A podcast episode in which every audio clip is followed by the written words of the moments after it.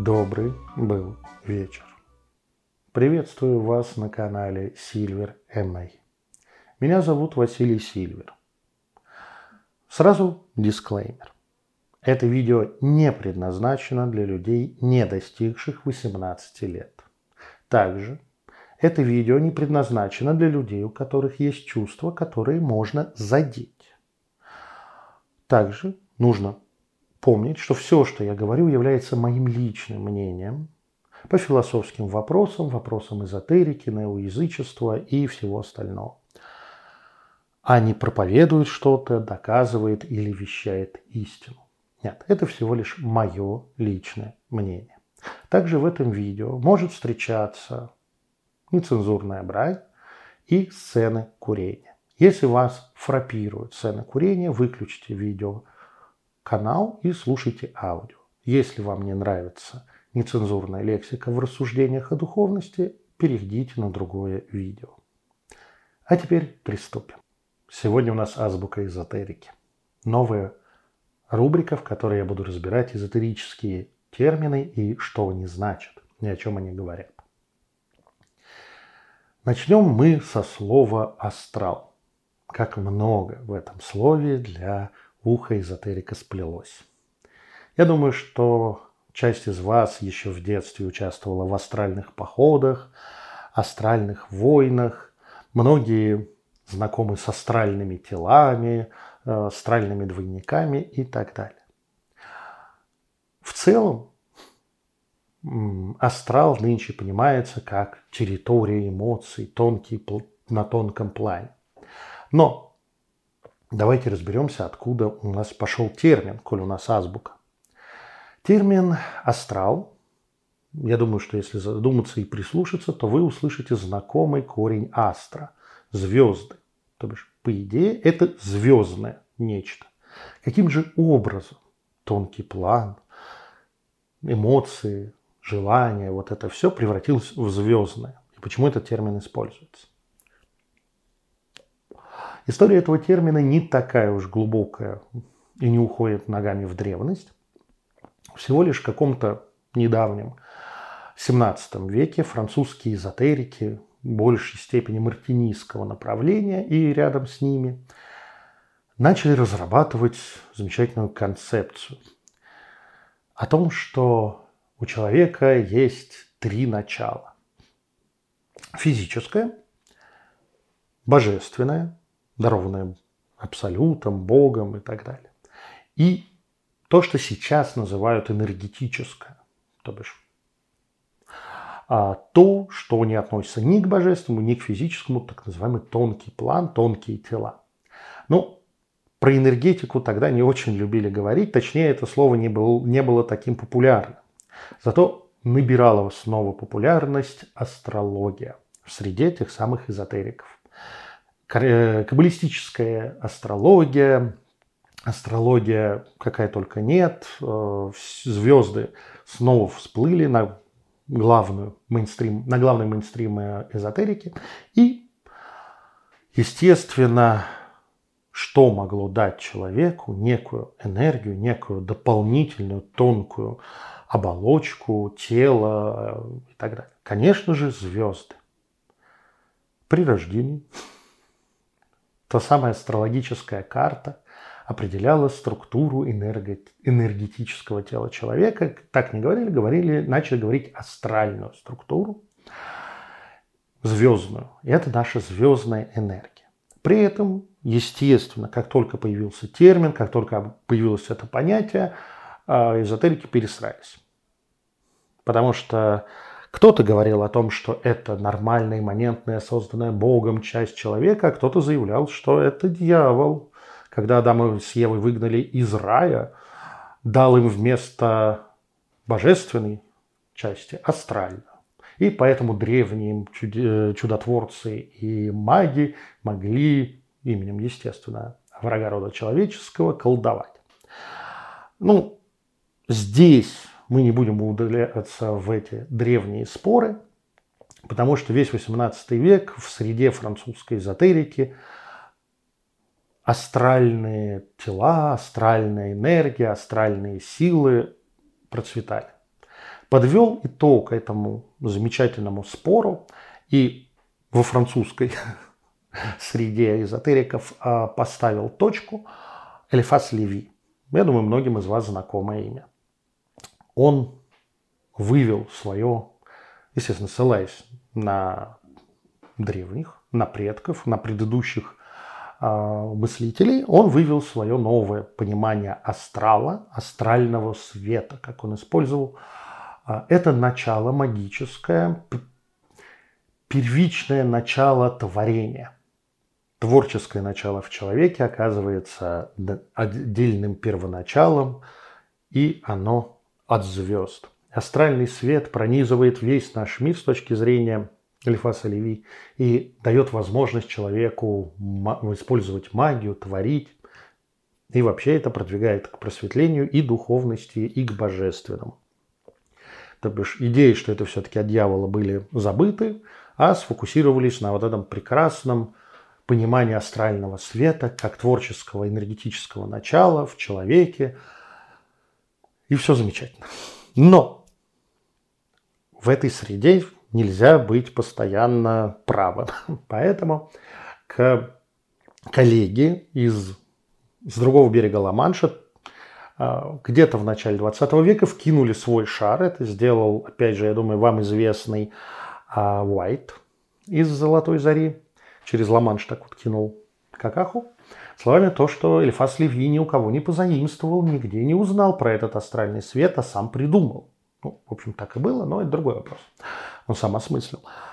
А, и выступил с огромной, ну не, не, не огромной, но тогда значимой статьей о том, что Лефас Леви, уже покойный, а, просто придумал астральный свет. Эта концепция не может быть рассматриваться как серьезная, потому что в тех свитках древних, которые видел сам Уэйт, но никому не показывал, ничего такого не было. Его публично отшлепал Папюс в тот момент, принеся, собственно, работы предыдущих мартинистов и а, предыдущих уважаемых эзотериков, где показал, что Леви все-таки опирался на чьи-то плечи.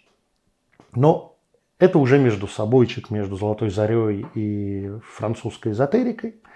Все было бы хорошо, но во все это вмешалась сила непреодолимая, уже в 20 веке ставшая базовой силой продвижения эзотерики, это мадам Блаватская. Старушка Блаватская, вернувшись в э, Европу, начала рассказывать много всего, перемежая английские, французские и индуистские термины о своей концепции. И, конечно же, всех заинтересовали те же самые тонкие тела, что их какое-то количество. Она говорила о двойниках. И, как за ней водилась, не очень разбиралась э, в терминах, э, не очень смотрела, а как что же они означают на тех языках, которых она их приводит. И она использовала слово «астрал», взятое из французской эзотерики, для пояснения к своим размышлениям о тонких телах человека, точнее о двойниках человека. Да? То есть, в тот момент двойник воспринимался как ну, еще одно тело, а не как еще один человек. По крайней мере, в Блаватской. Как ее понимали, это уже другой вопрос. Но так как она глубоко не пошла в осмысление того же Лифаса Леви, ей это было не нужно, то старушка взяла и обозначила как астрального двойника – тело, отвечающее за жизненные силы и здоровье. Внезапно. Да?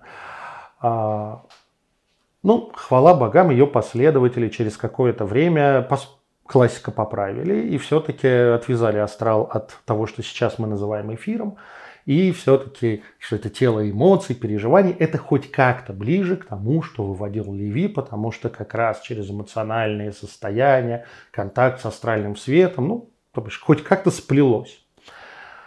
Ну, до этого, кажется, Блаватская не дожила. А вот окончательно термин вошел в, в массовую европейскую эзотерическую движуху благодаря печально известной Алисе Бейли, основательнице New Age.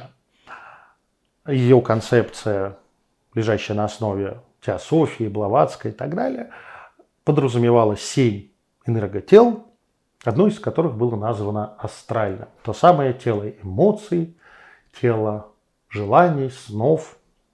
И с того момента по нынешнее время большинство эзотериков европейской цивилизации говорят об астрале, подразумевая вот этот вот пласт энергетический, где мы переживаем, где мы с ним, где мы чем-то таким заняты. Сейчас на просторах русскоязычного интернета или эзотерики можно столкнуться с несколькими пониманиями астрала. Во-первых, это зависит от того, что ваш собеседник почитал. Если он читал New Age литературу достаточно современную, то, скорее всего, он будет говорить об астрале, именно как астральном теле или астральном пространстве, тонком плане, вот в таком смысле. Я встречал эзотериков старой закалки, которые основывались прежде всего на Блаватской, и даже ее последователи не читали, поэтому у них астрал остался энергией жизни, жизненных сил и вот этого всего, как Блаватская. Есть красавцы, которые изображают из себя особых ценителей церемониала, поэтому говорят исключительно об астральном свете Леви, Папюса и так далее. Вот здесь будут, могут быть разночтения. Но в целом мы говорим о тонком плане, определенном слое на тонком плане. И понятно, что термин-то появился в 17 веке, а тонкий план был всегда. Я не буду в этом видео читать долгую лекцию о том, как с тонким планом взаимодействовали в веках. Понятно, что взаимодействовали и не, часто не выделяя там отдельного астрального пространства, так как все вокруг цельно. И человек тоже, напоминаю, целен.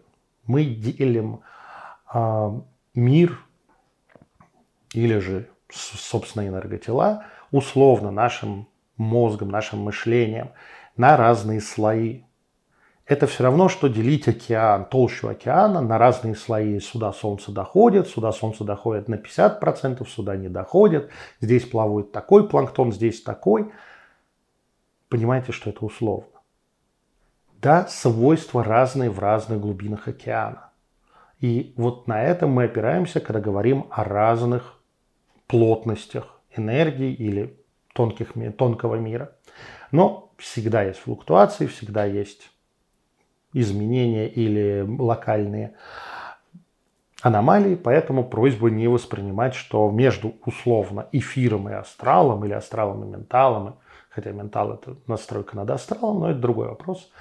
То бишь в этих мирах стоит граница с пограничниками, натянута колючая проволока, и вот не пропустим без пропуска в астрал. Конечно же, это плавный градиент изменения плотности энергии их тяжести, их э, легкости, их наполненности. О чем же мы говорим, говоря об астрале? Если мы говорим о самом человеке, о его теле, о его энергоструктуре, то тут э, я уже неоднократно упомянул, что астральное тело, то бишь что те, та часть человеческой энергетики, которая работает на э, уровне астрала, это тело эмоций, переживаний, это тело снов, да, когда мы с ним, когда мы сни, смотрим сны, дурацкое слово с ним, а, смотрим сны, когда мы спим, мы переносимся вниманием в свое астральное тело и перерабатывается там энергия, и мы видим картинки, все классно. Наш ментал, наш ум является надстройкой над астральным телом, точнее в его верхнем, верхней, более тонкой части установлен наша операционная система, которую мы называем ментал. Спасибо, что называется, человеческому социуму и эгрегору социальному. А вот. Ну, потому что ментал, как вы понимаете, это присуще исключительно человеку, а астрал умных котиков тоже есть. А вот. Астральное тело, как любые тела, взаимодействует с окружающим миром как через другие, то бишь те, кто, те, которые более плотные или те, которые менее плотные, более высокие тела, и одновременно взаимодействовать с астральным планом вокруг себя. Наши границы этого тела достаточно плотная, и все то, что в окружающем астрале, нас по большей части не касается. Фактически мы такие там деревья. Да? Вдох, выдох, переработка энергии, какой-то выбрасываем, что-то потребляем, все хорошо. Но сам астральный мир и, собственно, слово «астрал» очень часто используется для обозначения самого астрального мира, в который кто-то пытается выходить, а, в нем путешествовать, находить там хроники Акаши, и главное не нарваться на хроники Аркаши и так далее. Этот астрал – это действительно план тонк мира, тонкого мира, определенной плотности. И как любовь, все в этом мире населено. Да, там а, есть разные существа, есть то, что можно соотнести с растениями и так далее. Главная особенность этого тонкого плана в том, что в нем присутствуют дополнительные измерения, которые нам непривычны в нашем естественном э, восприятии физического мира. И прежде всего это измерение эмоций. Если мы находимся в Австралии, если мы по чаяния туда вышли, то так же, как мы передвигаемся физически ножками или там, волей куда-то, там в основном волей, но наше эмоциональное состояние определяет, в каком уровне астрала, в каком глубине астрала а, мы находимся. Это еще одно измерение, поэтому достаточно сложно там ориентироваться. Плюс в астрале нет привычных нам образов, которые мы видим глазами. Это безобразное пространство. Мы его не можем увидеть к таким, какие у нас. У нас на астральном теле нет глаз, да, чтобы в конце концов это увидеть. Но мы можем почувствовать своим астральным телом изменение энергетики и дорисовать в собственном уме, что же это обозначает. И вы представляете, какое богатство творчества для нашего ума предоставляет выход в астрал. И условно встретив в этом пространстве какую-нибудь опасную сущность, верующий христианин увидит демона, христианского из ада, а какой-нибудь язычник северный Турса, еще кто-нибудь, кого-нибудь там разного, синтоисты всевозможных якаев или что-нибудь еще. Поэтому я это видел в Австралии, не доверяйте этому э, заявлению, ты это нарисовал в Австралии. Другой вопрос, что информацию там тоже можно передавать. Почему же людей так тянет, особенно младоэзотериков, а, тянет в астрал? Ну, во-первых, потому что это в пространство, где можно придумать все, что угодно, и кажется, что ты прекрасен и, или ужасен по твоему желанию. Во-вторых, это что-то магичное. Смысла в их к выходе в астрал с точки зрения магической работы, с точки зрения других каких-то важных для духовного развития или практики задач там нет. Там нет этого смысла. Туда ходить, в общем-то, не особо надо. Может быть, в каких-то традициях, я знаю некоторые, где это практикуют, но под, с определенными очень точными задачами. По большей части там начинается развлечение для того, чтобы наглючить себе как можно больше. Плюс многие ходят в астрал для того, чтобы встретить там сущность как раз то, что мы привыкли в нашей культуре называть демонами или ангелами, это как раз астральные сущности, чье самое плотное тело – это тело астральное. И вот там пообщаться с демоном, пообщаться с ангелом, еще с каким-нибудь сущностью, духом, помощником или еще какой-нибудь херью, узнать много откровений про эту реальность очень любят. Одна проблема. Вы никогда не знаете, кто на самом деле там на проводе. Да, с кем вы общаетесь. Он может изобразить все, что он захочет, и навешать таких, такой лапши на уши, как только не. Кстати, большинство невоплощенных учителей, а, великих духов, предков, а, современных всевозможных духовицев и мистиков, которые вещают – об узнанном у невоплощенной сущности, апокалипсисе, строении мира и всем этом. Это астральные сущности. И во многом они прикалываются. Для чего еще можно ходить в астрал? Видите, я завис. Да? Бывает, что как раз последствия похода в астрал, когда человек слишком далеко ушел, потерял связь со своим физическими иными телами – то тело впадает в кому, а астралоходец имеет все шансы там и остаться. Ну, в некоторых случаях можно пойти и поймать его там, найти и вернуть. Полезно? Полезно. Также нужно, и вот здесь я хотел бы сделать ремарку, возвращаясь к тому, что терминология-то у нас разная у некоторых людей. Например, когда вам говорят про астральную магию, чаще всего подразумевается магия эмоций а не магия с выходом в астрал и там кастовать. А когда говорят об астральной проекции, это опять же не проекция в астрал, это проекция ваших переживаний. И такого типа. Не ловитесь на то, что здесь используется слово астрал, потому что многие для того, чтобы звучало лучше, заменяют слово эмоции или переживания на слово астральное. Ну, бывает. В общем-то, они нигде не соврали, потому что только мы слышим и думаем, что это что-то такое из астрала. Что еще можно сказать про астрал? А, некоторые пытаются связаться с близкими, даже потрахаться в астрале, если не имеют физической возможности встретиться. Не рекомендую. Вообще при путешествии в астрал есть очень простые, понятные правила. Ничего не принимать, у, от местных и ничем не заниматься с ними физически. То бишь, не надо с ними трахаться, целоваться, есть в астрале. И, знаете, наши предки были мудры. Они эти правила разработали для мира мертвых. Так вот, в астральном мире работают такие же правила. Не надо там взаимодействовать. Вы а, можете поговорить, это максимум. Потому что любое взаимодействие может привести к тому, что вы пропустите в свои границы свое нежное человеческое астральное тело, какую-нибудь сущу, какую-нибудь жителя астрала и в лучшем случае просто поприкалываются, а в худшем просто будет жрать вашу энергетику. Какое количество подселений было э, получено людьми после прогулок в астрал, вы не представляете. Задолбался выгонять. Мы сегодня разобрали слово «астрал» и понятие вообще, что это такое. Кратко, но, я надеюсь, доходчиво. С Ютубом на данный момент вроде бы все в порядке, но, как вы понимаете, в нашей ситуации в России в любой момент может наступить странное, и мы не сможем увидеться с вами на этом канале.